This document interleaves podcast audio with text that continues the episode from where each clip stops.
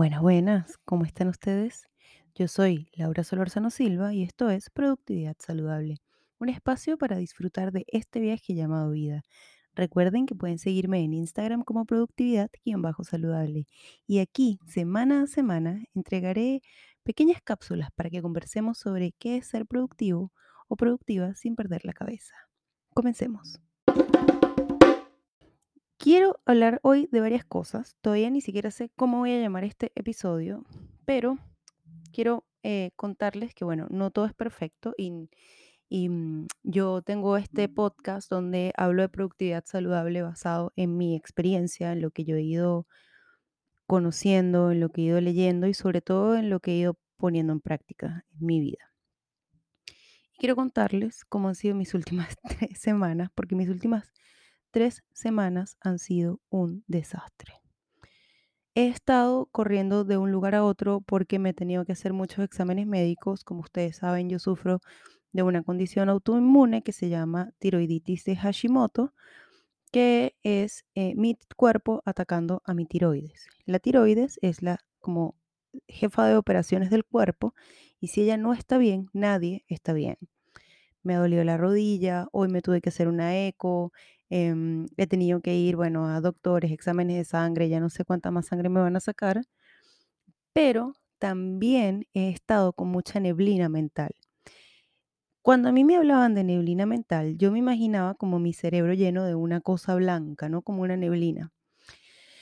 Ahora que lo he experimentado y se los cuento por si a alguien más le está pasando, neblina mental es cuando literalmente te quedas en blanco no te acuerdas qué tenías que hacer. Yo todo lo anoto o lo anotaba y estas últimas semanas he dejado de anotarlo. De hecho, les cuento, ayer a las 9 y 30, hoy es jueves, estoy grabando este episodio tarde porque, como les dije, no he tenido unas buenas semanas. Y ayer a las 9.30 de la mañana, ayer miércoles, yo tenía la hora para hacerme la eco, la mm, no la resonancia, una resonancia magnética de la rodilla y dejé la orden médica. En Chile no te hacen exámenes sin orden médica. No sé si pasa en otros países, pero por lo menos en Chile es así. Em, el martes tenía hora con una de mis doctoras. No, tenía hora con una doctora y yo fui el martes, llegué a su consultorio, llamé que sí, hola, ¿dónde está la doctora? Y su eh, asistente me dijo, es que tu hora es mañana miércoles, o sea, tu cita es mañana miércoles. No he sabido dónde he dejado el celular. Em, de hecho, en este mismo instante estoy sentada en una montaña de ropa mía, que ha sido la ropa que me he ido poniendo y quitando toda la semana porque no he revisado el clima antes de salir y las veces que he salido a la oficina me he ido con demasiada ropa o con poca ropa porque no he revisado el clima. Yo les dije hace unos episodios atrás cómo hacer para no perder tiempo cuando uno sale, ¿no? Dejar todo ordenado, hacer una lista. Pero, queridos amigos, queridas amigas, queridas amigues, hasta la persona más como yo que soy una freak de estudiar y el tiempo, etcétera, le pasa. He llegado tarde a todos lados, se me han olvidado reuniones, se me han olvidado, tengo tres semanas posponiendo cosas del trabajo, no porque no las haga porque se me olviden. Es que como que el tiempo se me pasa y el cerebro no me avanza. Esto evidentemente tiene que ver mucho con mi condición del Hashimoto, pero también tiene que ver con mi cuerpo. No me tomo vacaciones desde noviembre de 2019. Hemos estado, bueno, en este encierro, digamos, las últimas vacaciones que me he han sido para estar en la casa y me las he tomado porque he estado cansada. Hablaba justo con mi jefe, eh, con Fernando, hace unos días diciéndole yo sé que estoy cansada porque se me está olvidando todo y tengo poca paciencia.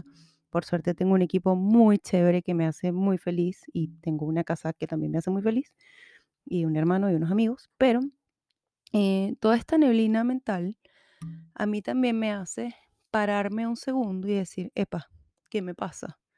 Una de las cosas que identifiqué evidentemente es que necesito descansar, descansar, eh, desconectándome, desconectándome de las pantallas, desconectándome del trabajo, incluso desconectándome del podcast, aunque me haga feliz.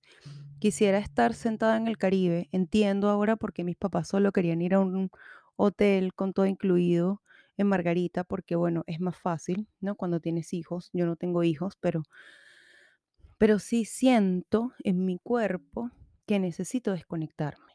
De nuevo, estas cosas no son cosas hippies, no son cosas New Age. Esto es simplemente entender al cuerpo, escucharlo y saber, oye, tal vez necesito una pausa, ¿no? Y esto me lleva a este bloque que lo voy a relacionar con esa pausa. Y tiene que ver con algo que yo llamo disponible 24/7. Cuando yo era adolescente y cuando era más joven y vivía con mis papás, yo recuerdo a mi mamá siempre diciéndome lo mismo. Es que tú no apagas ese celular, es que tú pareces médico, ¿por qué no te puedes desconectar? Debe ser que te van a llamar para operar a alguien. Mi mamá no habla así, pero no me importa. Y yo en ese momento, evidentemente, em, no entendía qué quería decir mi mamá. Era como, mamá, o sea, estoy trabajando, mi trabajo es lo más importante en el mundo. Y si mi jefe me necesita a las 10 de la noche, a esa hora voy a estar ahí. ¡Pank! Error. He notado en varias personas, que lo he visto en redes sociales o lo he visto entre mis amigos o entre otras personas, que yo no sé por qué se toman vacaciones, pero no se desconectan. A ver, me explico. Si tú eres el presidente de una compañía muy importante, lo más probable es que no te puedas desconectar del todo. Si tú eres un gerente o alguien por el cual pasan muchas decisiones, decisiones, lo más probable es que no te puedas desconectar. Sin embargo, ¿qué pasa con eh, el resto de la gente? ¿no? Y aquí les quiero dar un consejo. Cuando ustedes tengan un día libre, tómense el día libre. No revisen el correo del trabajo, no le atiendan el teléfono al jefe, no, mm, no, o sea, entre mi jefe y yo, por ejemplo, que también somos amigos, cuando estamos fuera del horario de trabajo, igual nos mandamos cosas como mañana voy a pedir empanadas, ¿quieres que te pida? Y a esas cosas siempre le hacemos como la advertencia de que son cosas como nuestras, no, no del trabajo.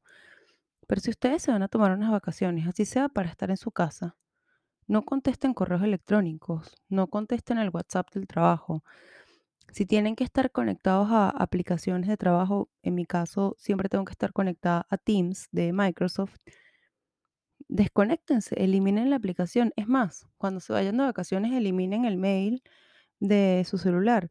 Si pasa algo terrible, si hay una emergencia, créanme, les prometo que los van a llamar, de alguna forma los van a contactar, salvo que estén en unas vacaciones debajo de la piedra y en cuyo caso tampoco van a poder hacer mucho, ¿no? Pero lo que yo les quiero decir, y ya con esto para terminar, es que viniendo de de la sensación que yo he tenido estas últimas semanas con mi cuerpo y de entender que necesito vacaciones, pero al mismo tiempo sé que no me las puedo tomar todavía. Y entonces estoy buscando y haciendo planes divertidos y tratando de reconectarme con las cosas chéveres. Como ven, todavía me canso mucho. Em, estoy tratando de hacer eso para poder eh, reconectarme y descansar. Pero si ustedes se tomaron sus vacaciones, desconéctense Nadie tiene por qué estar 24/7 disponible, salvo que seas un cargo público, un doctor, eh, no sé, gente que de verdad tiene que atender emergencias. Pero mm, si tú eres de un equipo que en verdad no tiene mucho, mm, mucho de qué estresarse, ¿por qué vas a estar disponible siempre? Además es pésimo eso. Y mm, no les van a pagar más. Y probablemente terminen más cansados y eventualmente van a terminar odiando ese trabajo. Entonces, mi recomendación, amigos, es descansen, conecten con su cuerpo, escúchenlo y... Mm, ah, la, la solución que encontré a mi problema de olvidar todo es que retomé una práctica que yo hacía cuando estaba en la universidad y hacía muchas cosas también, y es que tengo una libretita chiquitita, ahora escogí una que dice It's Colombia, not Columbia, que compré en el aeropuerto de Cartagena y voy, voy narrando mi día, me voy narrando a mí misma mi día y voy haciéndome notas ahí, ¿no? Tengo un cuaderno mediano, que es el que uso como bullet journal, pero no siempre es práctico de cargar. Entonces, si tengo que hacer una diligencia, si, si voy a salir, etcétera, tengo siempre mi libretita conmigo y además ahora estoy en un, en un momento de cambiar hábitos, entonces voy anotando, voy reflexionando. Eh, vamos a ver cuánto me dura esta práctica, pero si ustedes están como yo, que tienen un poco de neblina o se olvidan de las cosas, les recomiendo tener una libretita e ir anotando todo. ¿Ok? Bueno, Y con este súper consejo y encima de mi desorden, los voy a dejar. Muchas gracias por llegar hasta aquí y esto fue Productividad Saludable. Y si les gustó, compártenlo, suscríbanse, denle like, compártanselo a sus amigos, ¿vale? Compártanlo en redes sociales y etiquétenme. En Twitter soy Lau Solórzano y en Instagram soy productividad-saludable. Eso es todo por hoy. Muchas gracias por llegar hasta aquí.